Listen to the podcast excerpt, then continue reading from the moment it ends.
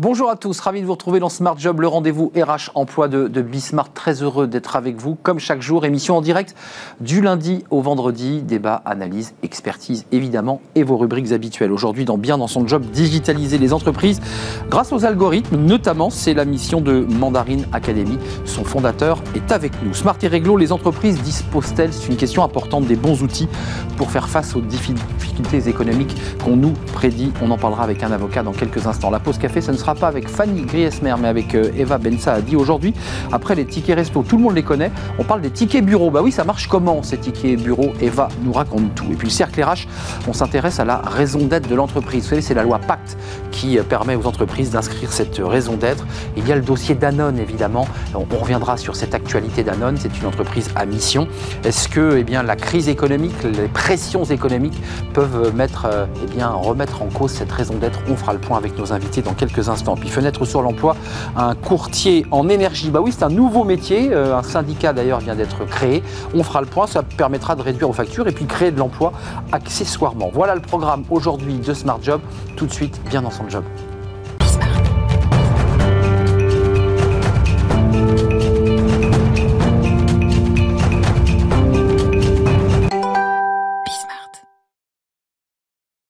Bien dans son job. On parle aujourd'hui de la digitalisation des entreprises. Ben, vous me dites, on en parle beaucoup. Oui, on en parle beaucoup parce que les entreprises réclament aujourd'hui une accélération de cette digitalisation.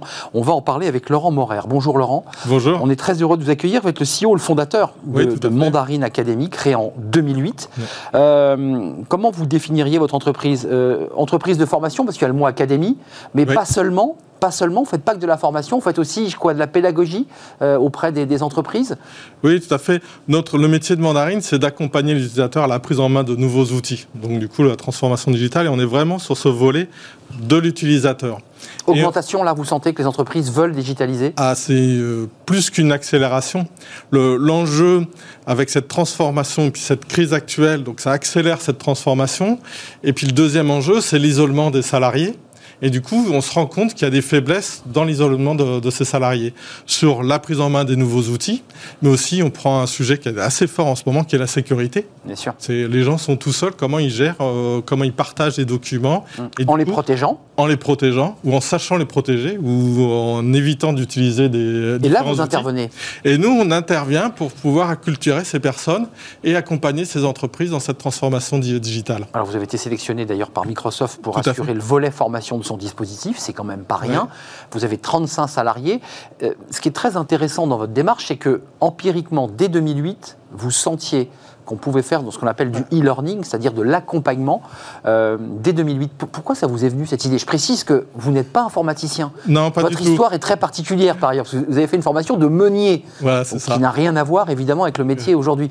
Comment vous avez euh, pressenti cette bascule?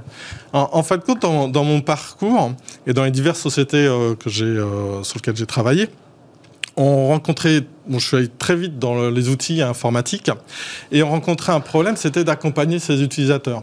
Et donc les méthodes étaient de plus en plus sur le du pur digital, des vidéos, des tutos, etc., du pur e-learning. Et en fait, je me suis rendu compte qu'il y avait un souci, c'est que tout le monde n'est pas capable d'aller sur des outils digitaux, Évidemment. et qu'à un moment, il faut de l'humain. Et euh, l'humain parle à l'humain. Donc l'idée, c'était d'industrialiser un modèle de formation à distance, d'où la visioconférence et la webconférence. Ça veut dire qu'aujourd'hui, vous êtes évidemment en télétravail pour euh, parler de votre entreprise. Vos salariés qui sont à Lille, ils sont ce matin, au moment où on se parle, déjà avec des clients ou des salariés et en train d'animer des formations en, visio. On est d'accord Tout à fait. Alors il y a un élément, alors ça j'allais dire c'est assez traditionnel parce qu'il y a d'autres sociétés qui, qui, proposent ce service, c'est-à-dire qu'on prend par la main un salarié et on va l'accompagner pour gérer un outil informatique et apprendre à, manier à distance cet outil. Jusque-là, très bien. Ce qui est intéressant, c'est que vous y avez rajouté la couche euh, des algorithmes. Euh, racontez-moi comment ça se passe, ces algorithmes, et sur quelle base de data euh, vous travaillez pour, bah, pour faire ces algorithmes? En fait, quand on s'est rendu compte que de former simplement en webconférence n'était pas suffisant, parce que c'est un temps très court. Donc, il fallait accompagner les utilisateurs sur la durée. Et puis, on est vraiment dans un mode pédagogique continuum, donc sur du long terme. Et donc, pour accompagner ces utilisateurs, on propose des contenus qui sont du coup soit des webconférences complémentaires ou soit des vidéos. Et pour pouvoir personnaliser ces contenus, nous avons un algorithme qui s'appuie sur de l'intelligence artificielle. C'est le vôtre, hein C'est le nôtre. C'est vous qui l'avez On conçu. travaille avec l'Université de, de Lille sur ce sujet pour pouvoir proposer le bon contenu au bon profil dans tout le parcours de l'utilisateur et dans le temps. j'ai envie de dire que presque aucune formation ne se ressemble puisqu'elle va être affinée à quoi? À la personnalité, aux compétences? Comment C'est quoi les critères? Alors, les critères, ça va être le comportement des personnes et leur profil. Donc, du coup, on sait que deux personnes qui sont ingénieurs vont pas suivre les mêmes formations qu'une assistante de direction.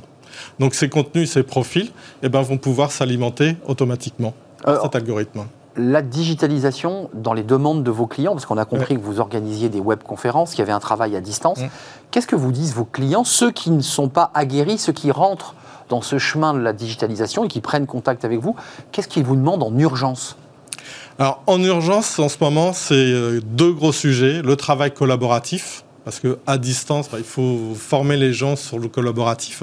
Très vite, les gens se sont habitués aux outils de webconférence, mais un coup de travailler en- ensemble à distance, c'est pas obligatoirement simple. C'est différent selon vous? C'est-à-dire la façon de prendre la parole, la façon de s'exprimer Qu'est- Qu'est-ce qui change Et finalement? puis le, le quotidien de tous les jours, on n'est pas à côté de son collègue, donc du coup il faut savoir euh, s'organiser pour pouvoir travailler avec son On ne collègue. peut pas lui demander, à tiens, dis-moi, j'ai oublié ça, ça- Voilà, ça, marche tout à fait. Bah oui. Tiens, il faut que tu fasses ça vite fait, ça marche pas du tout.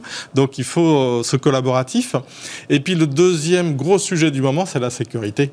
C'est vraiment un enjeu très très fort. La sécurité, donc c'est la cybersécurité, c'est-à-dire permettre des communications sensibles euh, en- entre collaborateurs par le, le biais de réseaux, et ça, vous les sécurisez. Alors un exemple euh, assez euh, concret, puisqu'on a eu le cas sur un grand compte, un très grand compte, qui a partagé des données dans un dossier et après qui s'est rendu compte que ce dossier était accessible sur Internet. Oh. Et donc le but, il était accessible sur Internet parce qu'il voulait partager des données à l'extérieur, mais d'autres collaborateurs ont mis des données internes. Donc c'est vraiment de sensibiliser sur la sécurité de ce qu'on transmet, mais à qui, et comprendre pourquoi il faut sécuriser et mieux communiquer et mieux partager. Un peu de prospective, parce que vous avez des clients au quotidien qui vous contactent, vous avez eu un trou d'air en, en 2020, hein, Ouais, comme beaucoup d'entreprises, puis là, vous avez évidemment une reprise. Une très, Très forte accélération. ouais. Euh, la prospective à 5 ans, c'est quoi Mandarine pour vous? Parce que, encore une fois, dans votre parcours qui est très particulier, euh, très original, euh, comment vous vous projetez à 5 ans? Que- que- Quelle idée nouvelle vous avez en tête? En 2008, vous dites on fera du e-learning, il faut accompagner les clients, il n'y avait pas de Covid. C'est quoi aujourd'hui la prospective? En fait, non, ce qu'on travaille le plus, c'est toute la- notre partie de, de R&D, c'est autour de notre plateforme et justement sur les algorithmes. Comme vous disiez, Algorithme, algorithme, algorithme. Oui, tout à fait. Pour pouvoir en fait com- complètement encore plus personnaliser le, le contenu. Il y a tout le travail aussi de l'internationalisation. Donc, on a beaucoup de clients qui sont à l'international. Donc, on les forme en multilingue. Mais euh, là, on peut aller encore beaucoup plus loin sur la création de contenu complètement automatisé. Vous les formez en multilingue, ça veut dire que les équipes, les 35 personnes de votre Oui. équipe, ont les compétences pour switcher eux aussi sur plusieurs langues Oui. et les accompagner euh, en, espagnol, en français. espagnol, tout à fait. Vous allez jusqu'au chinois, vous avez aussi ces On, on a du chinois, on a du russe. Donc là, c'est pas des salariés qui sont euh, qui sont dans l'entreprise parce que le chinois, bah, les utilisateurs chinois veulent que ce soit un chinois en Chine qui forme et les Russes, c'est pareil, il y a cette particularité. Un- patriotisme. Ah oui, complètement. Si c'est un chinois en France qui forme des chinois, ça, ils le reconnaissent tout de suite et ça passe pas. Et ça passe pas. Donc il faut un chinois en Chine. Ouais, pour même la, la- la- Je sais quoi, pas. pour l'accent, Euh, pour le. Le- euh, ouais. Avant de nous quitter, qu'est-ce que vous avez envie de dire à tous ceux qui euh, sont les, les critiques de l'algorithme? Parce que c'est vrai que beaucoup d'invités sur ce plateau viennent nous parler de leurs algorithmes. C'est le vôtre, il est breveté. Comment ça marche un algorithme Non, non, c'est pas breveté parce qu'on est vraiment dans une partie R&D avec l'université de, de Lille. Donc, on a fait euh, plusieurs articles euh, scientifiques sur ce sujet. Et euh, tout l'objectif de l'algorithme pour nous, c'est autour de l'humain. Donc, c'est de personnaliser encore plus. Et l'outil d'algorithme permet de- d'ouvrir de, nouveaux horizons qu'on n'a pas obligatoirement euh, envisagés et du coup de les découvrir. Avant de nous quitter, euh, quelques mots sur les embauches, parce que là, vous avez un boom, euh, évidemment, une accélération. Vous embauchez, comment ça se passe là? Vous êtes euh, comme beaucoup de patrons aujourd'hui qui disent je peux le faire, mais j'hésite un peu? Non, non, non, on est en recherche de, de collaborateurs. Et justement, une particularité en ce moment, c'est que c'est assez compliqué. Bah oui. Les On fameux une- talents que vous ne trouvez pas? Ouais, tout à fait. Vous cherchez fait. quoi là, tiens, par exemple? Alors, en ce moment, on cherche des, des formateurs et puis des concepteurs sur la partie formation. Et ceux qui fabriquent la formation Ceux qui vont fabriquer la formation, qui vont pouvoir s'approprier un logiciel pour pouvoir le transformer en une approche pédagogique. Et euh, là, c'est assez difficile. On cherche aussi des développeurs, comme toutes les entreprises. Et là, c'est un sacré challenge de trouver des développeurs en informatique. C'est intéressant de demander aux, fondateurs, aux patrons d'une entreprise, vous faites comment quand on cherche les talents? Vous allez... Euh, Alors, sur LinkedIn, vous allez chercher... Comment on, comment on va chercher le talent, le mouton à cinq pattes? Alors c'est compliqué, on fait un mix avec des annonces sur LinkedIn qui permet de brasser un grand nombre de, personnes, mais c'est pas obligatoirement du qualitatif. Et puis après on fait du ciblage avec euh, LinkedIn qui nous permet vraiment de voir si les gens se mettent en valeur ou pas et euh, du coup, l'intérêt. Euh, Mandarine euh, Académie, c'est à Lille. allez jeter un œil parce que vous avez le patron sur le, ce plateau qui est, en, qui est en plein boom de digitalisation et il cherche du monde. Alors évidemment, il cherche des talents. Voilà, c'est comme tout. C'est ça, vous cherchez des talents. Tout à fait, comme tout le monde. N'hésitez pas à pousser la porte de Mandarine Académie. Laurent Morer, merci d'être venu sur notre plateau. merci à vous. C'est un vrai plaisir. Vous avez un parcours très original. Et puis vous aviez senti un peu avant tout le monde, finalement, dès, 2008, qu'on bah, allait basculer vers du virtuel, vers le numérique. C'était ça que vous aviez euh, imaginé et qui devient réalité. Merci d'être venu sur notre plateau. Euh, Smart et Réglo, c'est tout de suite. Là, on va s'intéresser aux entreprises. Alors évidemment, sous le, volet des, procédures collectives et de la crise qu'on nous annonce, mais elle n'a pas eu lieu, cette crise. On fait un point avec un avocat sur bah, les outils dont disposent euh, les entreprises, justement, bah, pour tenter de sortir indemne de, de cette crise. C'est tout de suite. Smart et réglo, chaque jour, focus avec un, avocat, un spécialiste juridique. Euh, bien de sujets très pointus, de sujets qui ont trait évidemment à l'économie et aux ressources humaines. Est-ce que les entreprises disposent des bons outils pour faire face aux difficultés financières? Alors, on nous a annoncé euh, un tsunami. On va en parler dans quelques instants avec David Robin. Merci d'être avec nous. Euh, avocat counsel au cabinet Bird Bird. Et puis, vous êtes professeur euh, agrégé des universités en, en droit. C'est intéressant d'avoir aussi un professeur c'est vrai, David, on nous avait annoncé un tsunami. Finalement, il n'a pas eu lieu. Euh, c'est moins grave qu'on l'imaginait. Est-ce qu'on repousse, est-ce qu'on met un peu la poussière sous le tapis, mais que cette crise va arriver? Alors effectivement, si on se centre sur les chiffres, euh, c'est bien moins grave que ce qu'on craignait, puisqu'on a euh, eu la dernière 32 000 procédures collectives, donc ouvertes après des défaillances d'entreprise, alors que les années précédentes, on était au-dessus de 50 000 et 52 euh, 000 en, 2019. Ça, vous l'expliquez par le, soutien massif de, l'État en matière de chômage partiel. On, met sous perfusion l'entreprise. C'est comme ça que vous le voyez ou pas? Alors, il y a un artifice. Euh, l'artifice, euh, il a plusieurs explications. effectivement, l'une des explications, c'est que on a en quelque sorte gelé les difficultés des entreprises euh, pendant un certain temps, grâce notamment aux aides publiques, mais on peut trouver d'autres euh, explications, moins peut-être moins, moins significatives, mais euh, par exemple, les créanciers institutionnels ont moins à signer, et ça, ça ne va pas durer. Donc, c'est-à-dire, en un mot, les créanciers, un jour, vont dire, bah, écoutez, voilà, on vous a prêté, il va falloir rendre. Alors oui, oui, ça, oui, oui. Oui, effectivement. Et institutionnel en particulier. Alors, euh, on vous a prêté ou on vous a accordé des délais Des délais. On les a repoussés de trimestre en trimestre, c'est ce qui s'est passé. On arrive en quoi En juin, là, aujourd'hui euh, C'est quoi le, début des créances, le, remboursement des, PGE euh, Oui, alors après, il y a, un décalage. De, pour une première année, il n'y a pas de remboursement, puis ensuite, ça dépend des, de ce qui est convenu pour chaque, chaque PGE, mais il n'y a pas que les PGE qui sont en cause. Puis j'ajouterais que euh, il faut se méfier avec, euh, avec les chiffres euh, bruts. C'est-à-dire que, en fait, derrière le nombre de défaillances, il y a des situations très différentes. si on a une grosse entreprise, il y a de nombreux emplois en jeu. Euh, et puis, il y a un risque pour euh, ces, euh, sous-traitants, ces fournisseurs, donc il faut se méfier avec les chiffres. Mais David Robin, juste, vous nous dites aujourd'hui quoi? Qu'il faut s'attendre quand même à une, à une déferlante, une, une augmentation des défaillances ou pas? Parce que c'est vrai que l'année a été bonne, étonnamment bonne, vous l'évoquiez. Est-ce que là, il faut s'attendre au pire, craindre le pire? Parce que c'est ce qu'on a envie de savoir. Alors, Difficile de faire des prédictions, mais effectivement, on peut craindre euh, une hausse des défaillances qui va peut-être s'étaler sur euh, plusieurs années. Tout dépend euh, de, différents facteurs, mais on peut le craindre. Alors, les outils, parce que c'est aussi pour ça que vous êtes venu, de quoi disposent-ils ces entreprises? Est-ce qu'ils sont suffisants, ces outils, pour faire face aux difficultés financières? Parce qu'on l'a évoqué sur ce plateau à plusieurs reprises, il y a, il y a plusieurs outils dont ils disposent. Qui, euh, quels sont ces outils et quels sont les meilleurs selon vous? Alors, il y a quand même peut-être un préalable à, évoquer, c'est que le droit ne peut pas tout. C'est-à-dire que s'il y a des difficultés économiques, euh, il y aura des défaillances. Mais le droit, à mon avis, peut, beaucoup. Euh, amortir, un peu amortir Oui, tout à fait. Euh, et en fonction des situations. on dit souvent que les spécialistes du droit des entreprises en difficulté disposent d'une boîte à outils. Mm. Et en fonction de chaque situation, on peut avoir un outil adapté. On a des mesures de traitement amiable des difficultés qui qui obtiennent de très bons résultats. On en parle peu d'ailleurs de ça. Euh, et on n'en parle pas suffisamment. Effectivement, c'est bien de, de, l'évoquer. C'est-à-dire que concrètement, avant d'arriver à une procédure, on a un, quoi, un médiateur euh Alors, il y a, on peut évoquer le mandat ad hoc ou la conciliation, donc euh, un mandataire ad hoc ou un conciliateur. Donc, il faut aller voir le juge. Et puis, il y a cette, ce cadre de négociation qui est, qui est mis en place et qui est confidentiel. Et ça, c'est très important parce que ça permet de ne pas effrayer, je dirais, l'entourage de l'entreprise.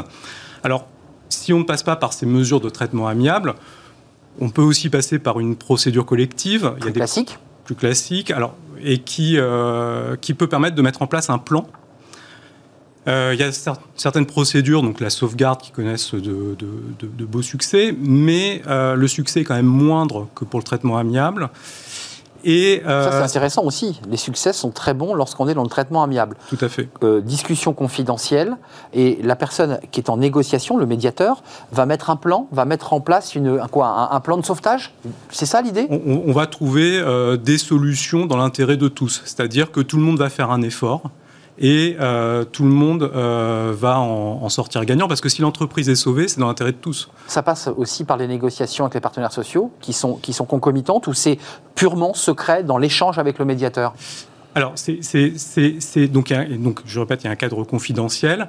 Et puis, euh, il y a des négociations avec les personnes qui sont appelées à la, à la négociation. D'accord. après, il faut aussi avoir en tête que il y a des, situations dans lesquelles le droit ne peut rien, je l'ai dit, et on peut aboutir à une liquidation judiciaire. Et, euh, qui est un drame. Qui est un drame, mais qui n'est pas totalement négatif pour l'entrepreneur parce que euh, sauf à ce qu'il ait commis certains actes critiquables. Ça efface les dettes. On efface, bah exactement. on efface et, les dettes. Et donc on retrouve un, droit au rebond, euh, repartir du bon pied. Euh, Relancer éventuellement une activité. Une autre activité différente. Euh, il y a des outils qui permettent de sauver les entreprises, mais pourquoi ils ne sont pas toujours mis en œuvre pour conclure? Pourquoi? Et vous évoquez cette procédure amiable, confidentielle, on en parle peu, même sur ce plateau, on en a peu parlé. Alors justement, c'est effectivement dommage. Je pense que ce traitement amiable n'est pas assez connu alors que je l'ai dit, c'est celui qui connaît le, les, plus beaux, enfin, les plus, beaux succès, plus fort taux de succès.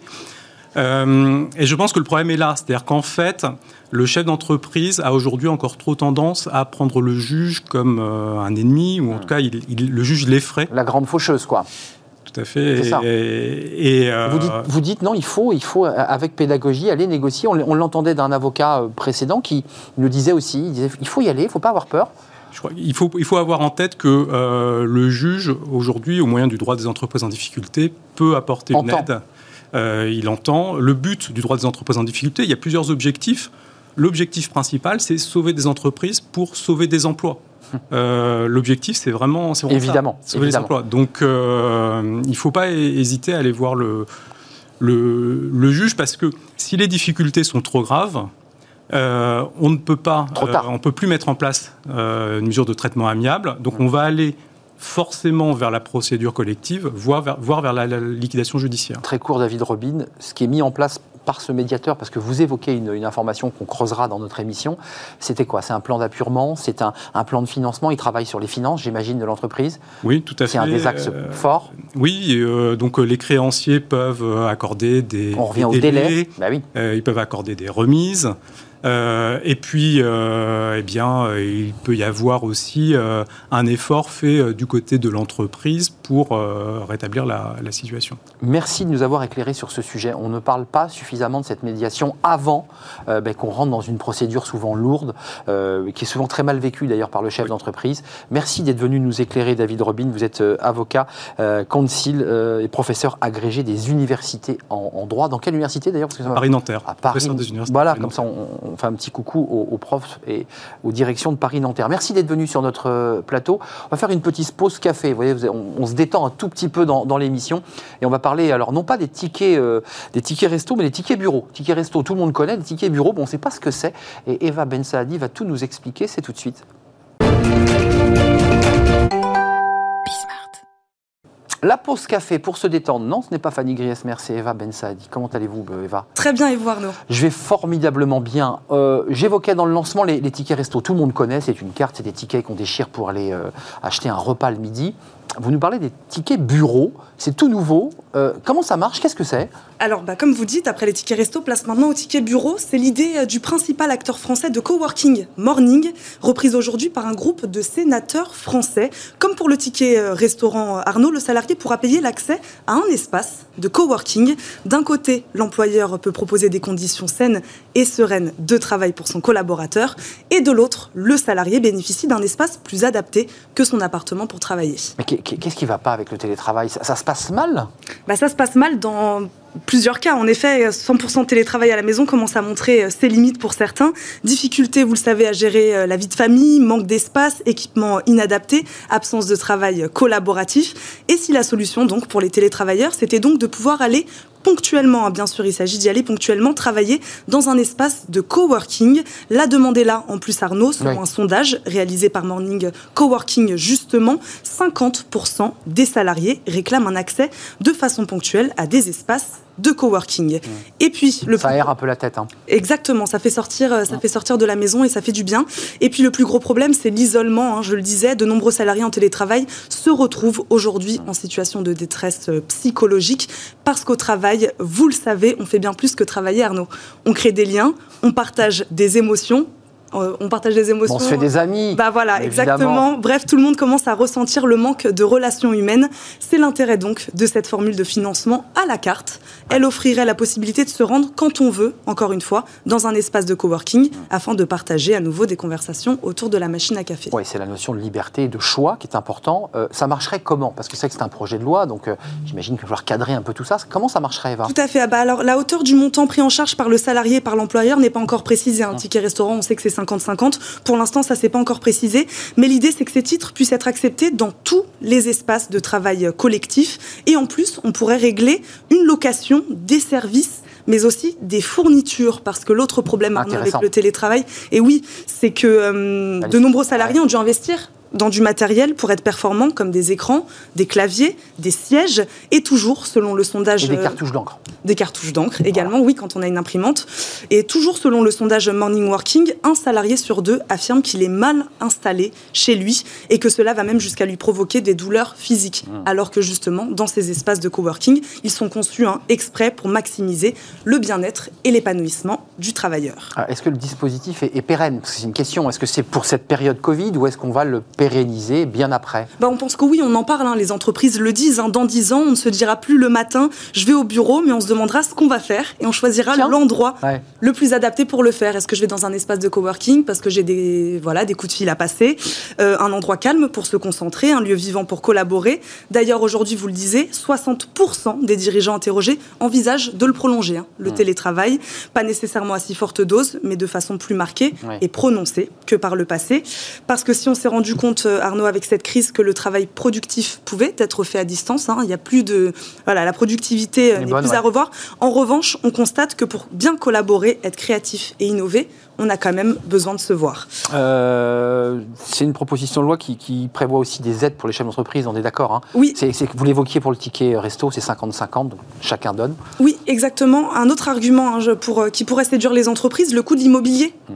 Et le fait que dans les grands sièges sociaux, un nombre important de mètres carrés sont inutilisés. Le coworking est une réponse intéressante à la crise parce qu'il offre de la flexibilité. Hum. Euh, qu'est-ce qu'en pensent les salariés en, quelques mots? Bah, les Ils sont contents, ça leur plaît la, formule, j'imagine? Oui, tout à fait, parce que selon une autre étude, Arnaud, plus de morning working, plus de morning working pardon, cette fois du cabinet de conseil immobilier JLL, deux tiers des salariés français plébiscitent hein, le ah travail hybride, réparti donc entre différents lieux. Hein. Ça peut être un peu de maison, un peu de bureau, un peu de tiers-lieux, ces espaces de coworking. Surtout, ils souhaitent le voir euh, adopté de manière durable pardon, dans leurs entreprises à la fin de la pandémie. C'est l'hybridation qui est intéressante. C'est l'hybridation qui est intéressante. Alors, vous me posiez la question, quand cette idée verra-t-elle le jour hein, Parce que c'est mmh. un... Texte, ça arrive quand? Voilà, c'est un projet de loi. Plusieurs sénateurs donc, ont déposé début février cette proposition de loi euh, pour la création de ces titres bureaux. Et transformé en projet de loi, donc. Voilà, mais il y a encore beaucoup d'étapes avant sa mise en place. Pour le moment, il n'est même pas à l'ordre du jour hein, voilà. des sessions du Sénat mmh. et devra ensuite passer, bien sûr, devant les députés. Oui, donc texte sénatorial, et il faudrait qu'ensuite qu'il refasse la navette. Donc on, voilà, c'est pas encore tout de suite hein, le petit ticket euh, bureau. Vous l'avez pas encore dans votre main, ce ticket Non, moi je l'ai pas, j'ai pas pu vous le ramener. Ah, vous l'avez pas. Typiquement, d'habitude, on amène des objets. Eva, on se retrouve demain, je crois. Oui, tout à fait. Et dans l'entreprise, bon, on se fait des amis, on crée du lien social, on rigole de temps en temps.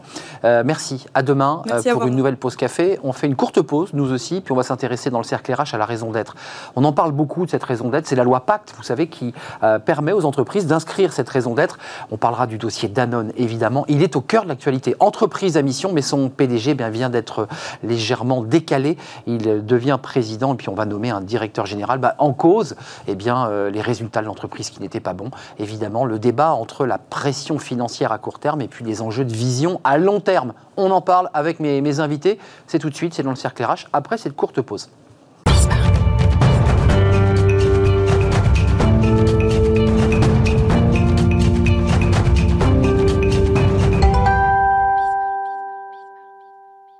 Le cercle RH, le débat a déjà commencé. C'est un débat passionné. On va parler de la, raison d'être, la loi Pacte qui autorise euh, ben, les entreprises à pouvoir inscrire euh, autre chose que ben, euh, leur raison sociale. là, ça c'est une obligation quand on crée son entreprise, mais la raison d'être, c'est possible depuis cette loi Pacte, avec un sens, une vision, un engagement, autre chose que de créer de la richesse purement financière.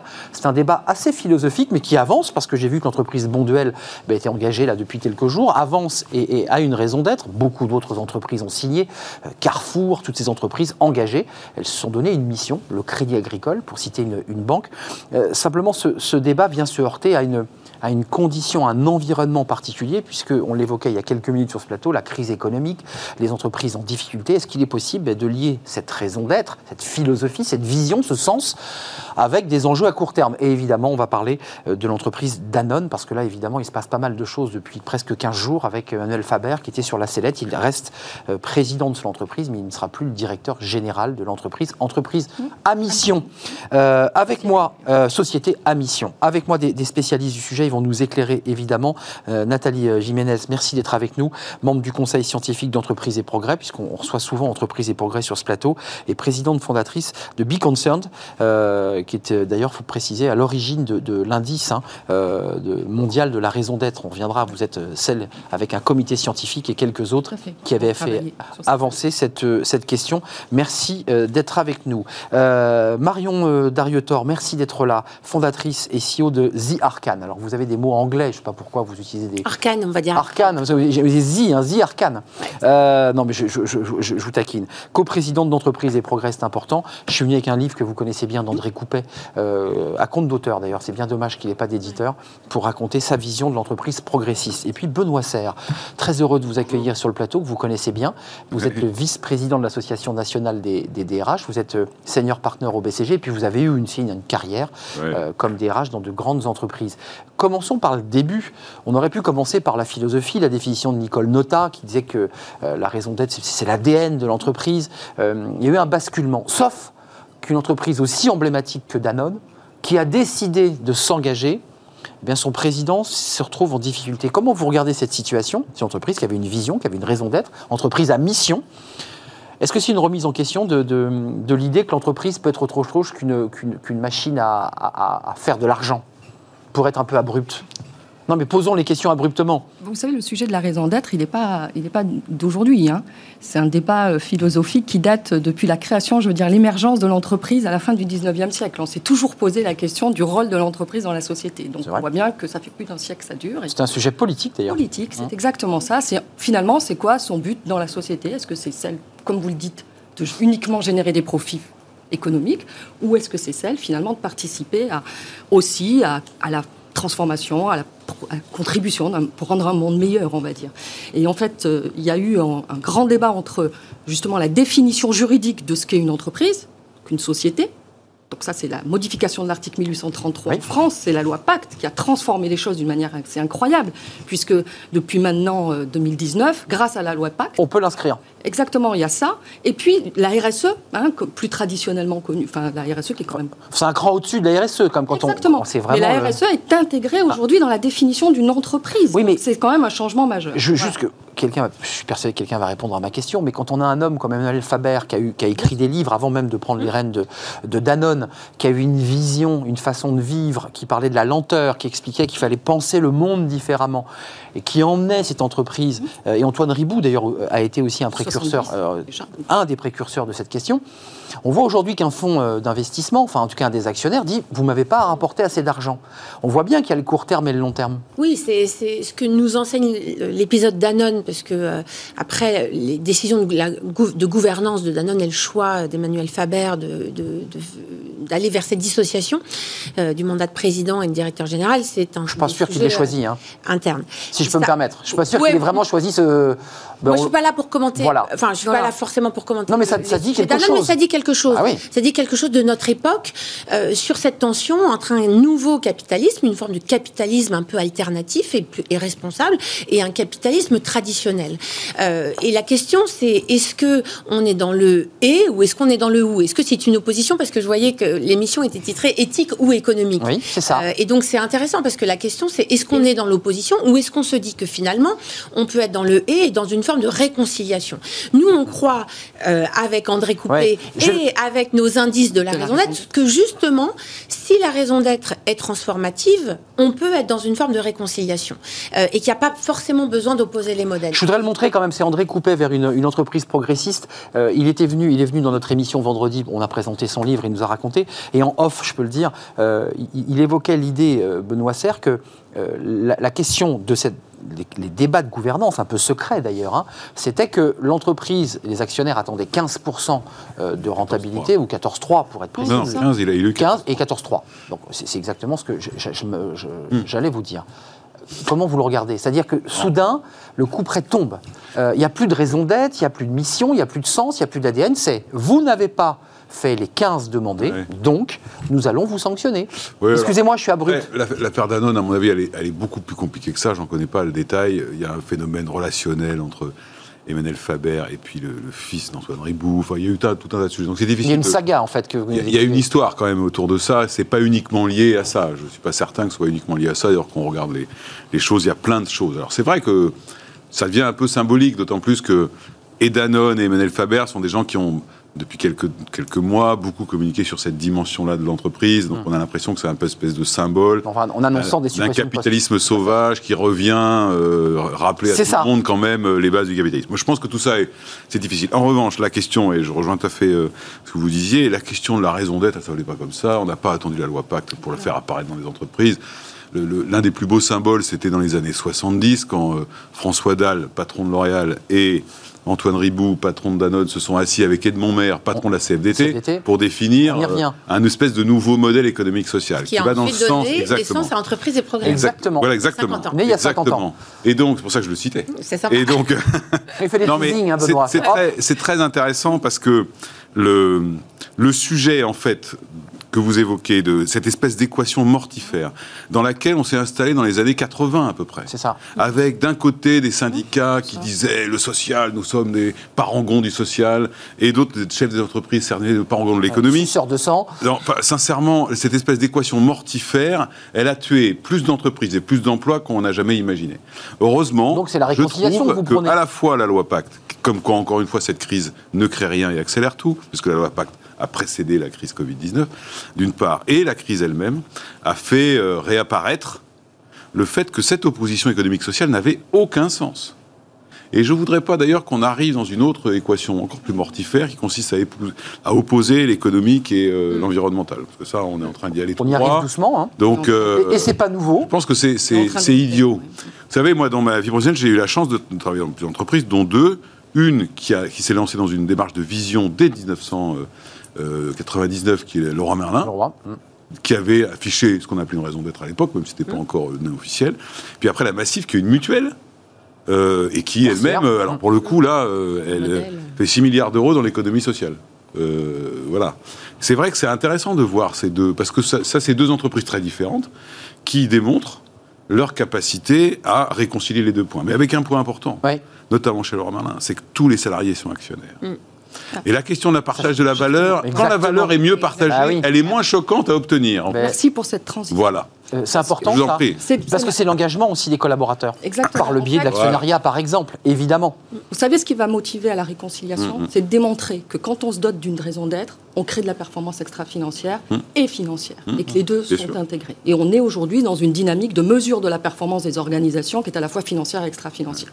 Et le travail que nous avons mené, Entreprise et Progrès, avec mes collègues du, du, du comité scientifique, c'est typiquement de travailler sur des, des variables dépendantes entre des dimensions de gouvernance et la performance extra-financière des mmh. entreprises. Typiquement, la présence des salariés des conseils d'administration. On a pu démontrer dans ce travail que si on augmente de 8% hein, la présence des salariés dans les conseils d'administration, eh bien on augmente la performance extra-financière de 22%. Partage de l'intelligence. 22%. Je suis convaincu Exactement. Pourquoi? Parce que le salarié il a une connaissance évidemment, du client. Très fine. Exactement. Mais vous voyez, et ça, ça peut éclairer évidemment le changement des comportements des actionnaires demain. Parce que si on voit que, évidemment, il y, a un impact très concret sur la performance extra-financière, J'allais dire à la mode japonaise, où on, implique le salarié à toutes les chaînes de décision, jusqu'au vissage d'un boulon. Je partage le point des salariés de euh, d'administration pour une bonne raison. C'est-à-dire que s'ils sont actionnaires, parce que le défaut quelquefois qu'on observe dans la présence des salariés, c'est qu'on est des représentants des salariés au conseil d'administration. Et donc on retombe sur l'équation mortifère euh, économique et sociale. a donné une, une, action exactement. Mais non, mais exactement.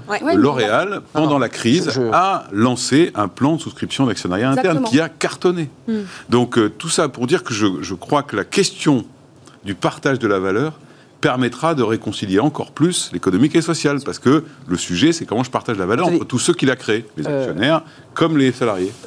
Il y a quand même l'idée de, partage, il y a quand même une idée comme ça autour de cette philosophie, de, vision, d'avenir, de, partage et casser les murs traditionnels, puisque Benoît Serre évoquait cette espèce de, de, mur qui s'affrontent, on jette des pierres derrière, derrière son mur. Euh, est-ce que, euh, qu'est-ce que vous diriez à une entreprise aujourd'hui? Parce que j'ai vu que Bonduel s'était engagé, c'est une très grosse entreprise de l'agroalimentaire. Euh, là aussi, il y a des questions importantes, puisqu'on évoque euh, les pesticides, mmh. les intrants, la, qualité de vie du monde agricole. Toutes ces questions sont induites. c'est un titre qu'on a fait, on, l'avait, c'est vous qui, l'avez dit, vers un monde meilleur. on, on va vers un monde meilleur lorsqu'une entreprise euh, choisit euh, de s'engager dans une, une raison d'être Est-ce qu'on va vers un monde meilleur? Parce qu'aujourd'hui, on est sur une ligne de crête, euh, mot vulgarisé. On nous dit attention, dans un an, ça va être le cataclysme et le tsunami. Donc on crée une angoisse terrible chez les Français et chez les décideurs, et en même temps on ne donne pas envie à ceux qui veulent s'engager d'y aller. Oui. Qu'est-ce que, qu'est-ce que vous leur dites là, dans ce contexte-là dans ce contexte, nous, enfin, chez Entreprise et Progrès, notre raison d'être à nous, c'est faire progresser le progrès. Donc, à un moment donné, le progrès, il est sous tension. Et vous les rencontrez, vous, les patrons On les rencontre et tout. Et nous, ce qu'on peut vous dire, c'est qu'il y a des patrons qui sont assez activistes, assez engagés et qui ont envie de construire un monde meilleur. Alors, est-ce que c'est un truc de bisounours? Est-ce que c'est un truc de naïf? On a tout lu là-dessus. Peut-être, on a tout lu, tout lu, mais en même temps, si on n'essaye pas et euh, si l'entreprise ne prend pas sa place dans la société, on va, euh, on pourra que se plaindre. Nous, ce qu'on pense, c'est que la raison d'être, à un moment donné, oui, elle peut essayer elle peut aider à contribuer à un monde meilleur. Parce que quand vous utilisez une raison d'être, c'est-à-dire quand vous ne vous contentez pas juste de la définir comme un truc de communication, mais qu'elle est vraiment transformative parce qu'elle vous permet de revoir votre modèle économique, votre offre, vos services, euh, euh, votre modèle de distribution, votre modèle de vente, à ce moment-là, elle permet de tendre vers quelque chose de meilleur. c'est une révolution pour l'entreprise. Hein, c'est une révolution et c'est difficile. Et c'est pour ça que chaque. En fait, c'est vraiment, faut accepter de faire des petites étapes. Euh, vous disiez que euh, c'est intéressant, comme le Danone ou comme L'Oréal, d'associer les collaborateurs en leur donnant une action. Il y a plein de boîtes. C'est très, très gaulliste, hein, on faisait de la politique. De Gaulle avait dit qu'il faut faire participer, il faut que les salariés soient intégrés à la vie de l'entreprise. Mais c'est pas facile dans toutes les entreprises. Il y a plein de PME, il y a plein de TI où ah, c'est pas bah possible. Mais il y, a des, il y a des premières étapes. Je vous donne un exemple. Faire en sorte que la raison d'être soit co-créée avec les collaborateurs, déjà, c'est une forme d'inclusion des collaborateurs. On y réfléchit ensemble. On connaît plein de boîtes qui ont fait ça. Des ETI, des plus grandes boîtes comme Orange, qui a euh, choisi avec Toguna de faire définir la raison d'être par 150 000 collaborateurs. Bon, bah, c'est une étape. C'est une étape. Donc, c'est la, démocratie participative entreprise. On fait remonter euh, ce que les salariés ressentent, on trie, on classe, mmh. et puis on dit voilà, une majorité de nos salariés veulent plutôt partir vers ça ou vers ça, et on bâtit. Vraiment, c'est une vision de la, la gouvernance. Oui, ça va même au-delà. C'est-à-dire que la raison d'être devient un outil de décision dans l'organisation. Et c'est un de nos, indices hein, que l'on a travaillé. Les collaborateurs, tous les collaborateurs de l'organisation doivent pouvoir prendre leurs décisions au prisme de cette raison d'être. Ça veut dire aussi renoncer à certains projets, à certaines pratiques, pour pouvoir réinventer certaines choses. Donc on est vraiment, la raison d'être, elle pousse à l'innovation, elle condamne finalement l'organisation à être dans une dynamique d'innovation au service du progrès. Ça, c'est une réalité. Ensuite, il ne faut pas négliger, et c'est ce qu'on a montré dans ce travaux, des indicateurs beaucoup plus structurels et des pratiques qui doivent changer. Typiquement, on a démontré, par exemple, que si les, la, rémunération variable des dirigeants était indexée sur des indicateurs de performance extra-financière, ah alors là, vous doublez, hein, vous doublez la reconnaissance par le marché de l'entreprise. Ça motive aussi le, ben dirigeant à, muter, puisqu'il il va être accompagné dans ses efforts par, un, par, par, par Et ça, c'est ressorti de nos travaux.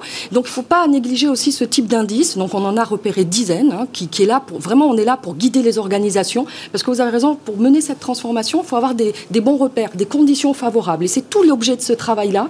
Donc nous, on, s'est dit que c'était avant tout un sujet de gouvernance. Il faut donner envie. Il faut donner envie bah et d'apporter des repères. Eh voilà, c'est tout le travail que nous avons mené dans ce, dans ce livre blanc. Vous l'avez encore évoqué, mais il y avait quand même dans les entreprises, qui, pour certaines d'entre elles, étaient d'une sincérité absolue, croyaient profondément à l'idée que l'entreprise pouvait changer le monde, qu'elle était finalement le centre de gravité euh, de nos vies, puisqu'on y passe 8, 9, 10 heures par jour pour certains. Euh, mais concrètement, est-ce qu'il n'y a pas un peu de com derrière tout ça? Est-ce qu'il n'y a pas un peu de stratégie un peu, de, un peu comme le greenwashing euh, exista à une époque? Avant la Covid, j'aurais probablement répondu oui. Hmm. Avec la Covid, je vous réponds non. Jamais l'entreprise n'a eu aussi bonne presse. Vrai. Les salariés veulent y revenir. Même la ministre du Travail suggère de vacciner les gens parce qu'on est un lieu de confiance. Ça a commencé doucement. Je, me suis permis de commettre un papier d'entreprise qui s'appelle Vive l'entreprise la semaine dernière parce qu'effectivement, d'un coup, on est en train de redécouvrir que l'entreprise, c'est pas un lieu de souffrance, c'est pas un lieu d'exploitation, c'est un lieu où les gens ont envie d'être ensemble, intéressant, ont envie d'aller là, d'interaction sociale. Donc voilà. Donc je pense que c'est moi donc je vous réponds clairement l'entreprise a un rôle à jouer. Enfin, on a redécouvert pour des tas de raisons, notamment en France, on avait un petit, vous vous souvenez de ce Premier ministre il y a quelques années qui avait dit Vive l'entreprise aux journées du MEDEF et ça avait fait une polémique incroyable. Terrible, C'était honteux de dire une chose pareille. Mm. Après, il y a une deuxième chose, alors c'est peut-être pour aller un peu plus loin, mais vous connaissez mon côté un peu provocateur, mais c'est. On aime, on aime. Moi, je, suis d'accord avec tout ce que vous dites, à savoir associer les gens à la stratégie de l'entreprise et, et, le bottom-up, enfin tous ces trucs-là, et c'est très bien pour l'avoir pratiqué moi-même, je trouve que c'est extrêmement efficace. Mais il faut aller au bout de l'histoire. Mm. Si on associe les gens à une stratégie, et que cette stratégie rapporte de l'argent, il est donc normal qu'on partage avec les gens qui l'ont défini mmh, les résultats de cette stratégie. Et c'est ça le pas à franchir, en fait. Alors, vous avez raison, l'actionnariat salarié n'est pas toujours possible, mmh. mais il y a d'autres manières. D'ailleurs, les pouvoirs publics doivent prendre en charge leurs responsabilités sur ce sujet-là. Mmh. Le maintien du forfait social est une absurdité. Il faut juste favoriser l'intéressement, la participation encore plus, parce que c'est une autre manière de distribuer les fruits d'une stratégie à laquelle on a contribué.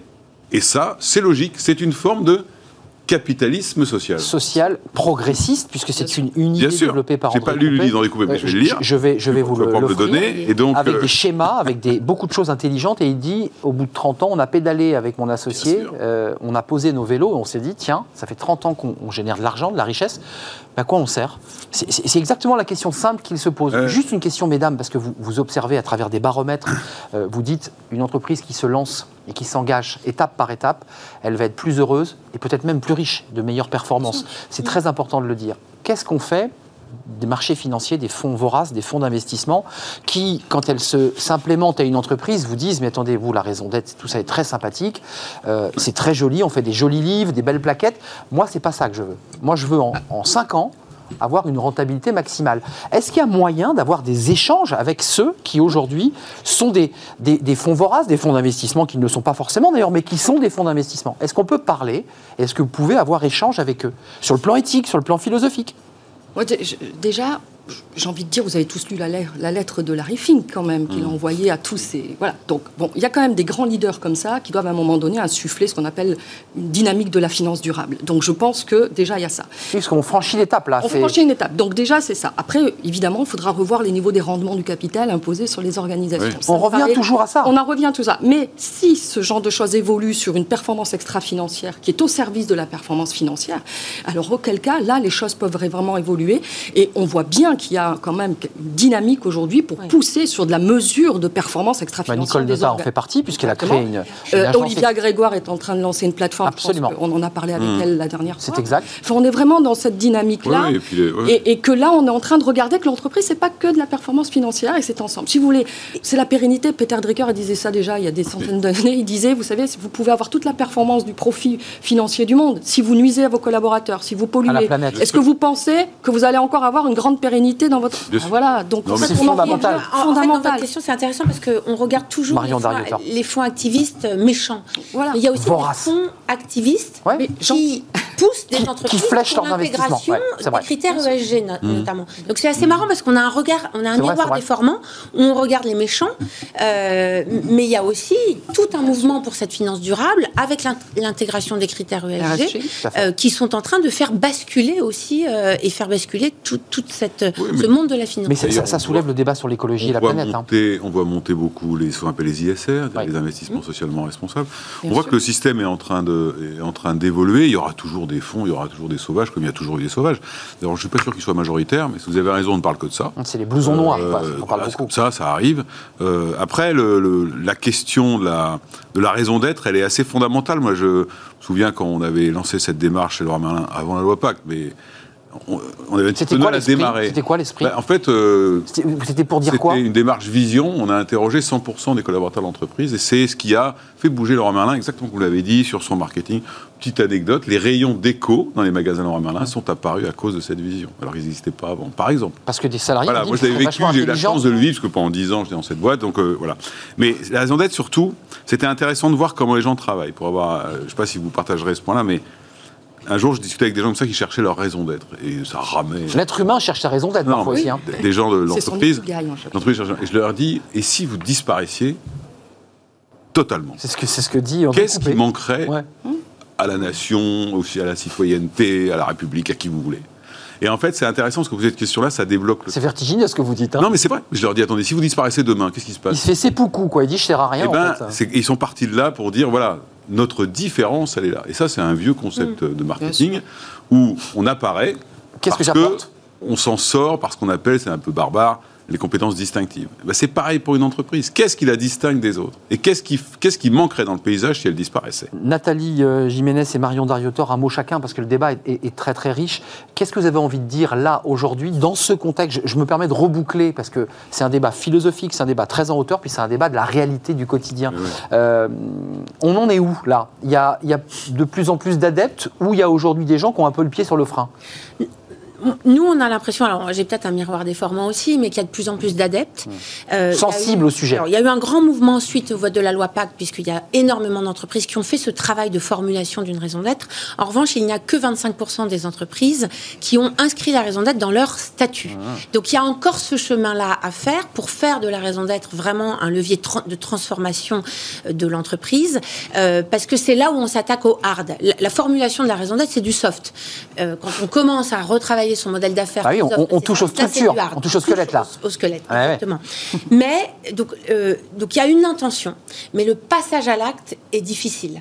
Et c'est là où nous, c'est pour ça qu'on a fait vous amenez des chiffres avec ces indices, parce que les 10 indices, quand on commence, en fait, ça sert de référentiel, et quand on commence à regarder et qu'on dirige une entreprise, à se dire comment je vais y aller, avec quelle bonne pratique, avec quelle méthode, en fait, notre message, c'est de dire que c'est possible, et c'est possible de se, de se, d'aller un peu plus loin que juste de se doter d'une jolie phrase raison d'être.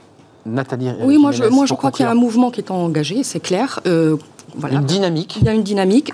Par contre, il n'y a pas que, on a parlé beaucoup des collaborateurs et je comprends bien sur ce plateau, il n'y a pas que ces parties prenantes-là qui sont importantes. On a vu, l'actionnaire, et puis évidemment toutes les autres toutes les autres de parties prenantes. Et en fait, on voit bien que l'entreprise moderne, dans le monde d'aujourd'hui et de demain, elle évoluera beaucoup plus dans un écosystème. Et l'art du management, eh bien, c'est de pouvoir eh bien, euh, driver et piloter toutes ces intentions et ces intérêts dans, un, dans une préservation et une amélioration du bien commun. Très court, Benoît Serre, mais on mmh. évoquait les syndicats. Eux aussi mmh. doivent être partie prenante. Il faut les impliquer, puisqu'on évoquait tout à l'heure ces espèces de vieilles histoires un petit mais peu... Justement, la, la vraie question, ça serait intéressant, tout ça résistera-t-il à la crise économique et sociale épouvantable qu'on a cœur maintenant en bah septembre, bah on y arrivera si tout le monde, toutes les parties prenantes, comprennent qu'on a changé d'univers. Parce que ce qui est frappant quand vous regardez les études, c'est que les... c'est pas que les gens ne veulent pas revenir au bureau c'est qu'ils ne veulent pas revenir dans les conditions à la manière dont c'était organisé avant, ce qui est tout à fait différent. C'est tout à fait exact. Et eh ben, les partenaires sociaux, si on continue une espèce de logique de lutte en disant nous on est bon, vous êtes mauvais, enfin bon, ça on s'en sortira pas. L'État a sa part de responsabilité dedans aussi, hein, tout le monde. Et, si la clé ce sera ça. Rendez-vous en décembre de 2021 ou juin 2022 pour voir comment le corps global des entreprises a géré la crise économique et sociale. Pour le moment, les signes sont plutôt positifs parce qu'elle ne la gère pas du tout comme en 2008. Mais la crise n'est pas finie. C'est un crasse C'était un plaisir d'être partager cette émission avec vous. il faut qu'on parle régulièrement de cette raison d'être, de la suivre aussi à l'aune de l'actualité, puis de manière euh, euh, froide. Merci à Marion Dariotor, fondatrice et CEO de, de The Arcan, coprésidente d'entreprise et Progrès. Nathalie Jiménez, membre du conseil scientifique d'entreprise et Progrès. Puis vous êtes euh, fondatrice, vous aussi, de ces cabinets hein, qui, qui, rencontrent les entreprises pour les accompagner, qui s'appelle cabinet B-Concern et puis euh, Benoît Serre qu'on ne présente plus, mais quand même un peu euh, vice-président de la NDRH euh, et senior partenaire au BCG. André Coupé, attention de ne pas tomber du plateau, vers une entreprise progressiste avec une préface formidable d'Antoine Le Marchand, Nature et Découverte, co-président, qui parle des transformations de la planète aussi, parce qu'il dit la planète ne disparaîtra pas, mais attention, les hommes peuvent disparaître de la planète. Ce sont ces mots dans la préface qui sont des mots très durs, très angoissants. Je suis en retard, ces fenêtres sur l'emploi, on s'intéresse à l'énergie. Tiens, un courtier en énergie il vient de se créer. C'est passionnant parce que ça va peut-être vous permettre de payer moins cher votre énergie. Ça, c'est un autre sujet conso euh, très quotidien. C'est tout de suite.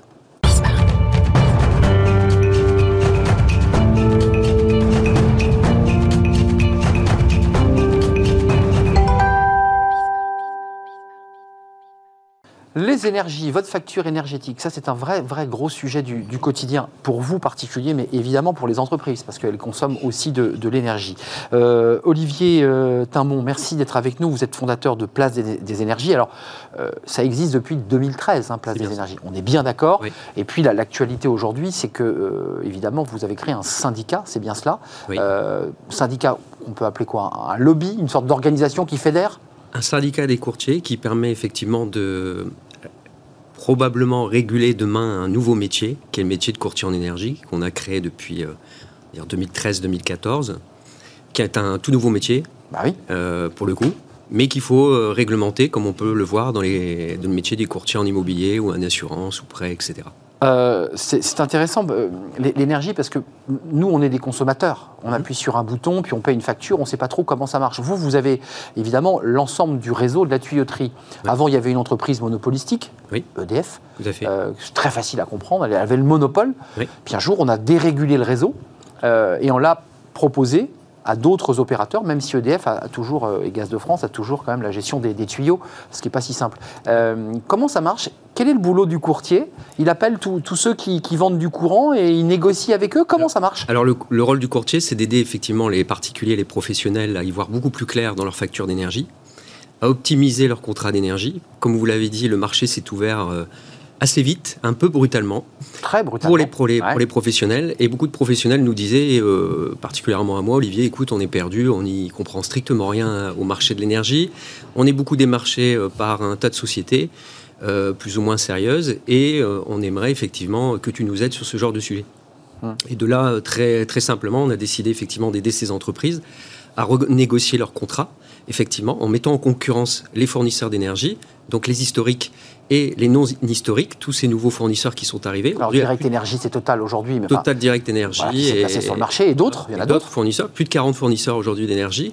Euh, beaucoup euh, de personnes n'ont pas conscience de Dont on ne connaît même pas le nom d'ailleurs. Hein. Voilà, exactement. Il y a beaucoup de, très beaux fournisseurs mais méconnus. Et notre rôle, justement, bah, c'est de les faire sortir euh, du bois et, et de mettre en compétition les fournisseurs d'énergie pour les professionnels et les particuliers.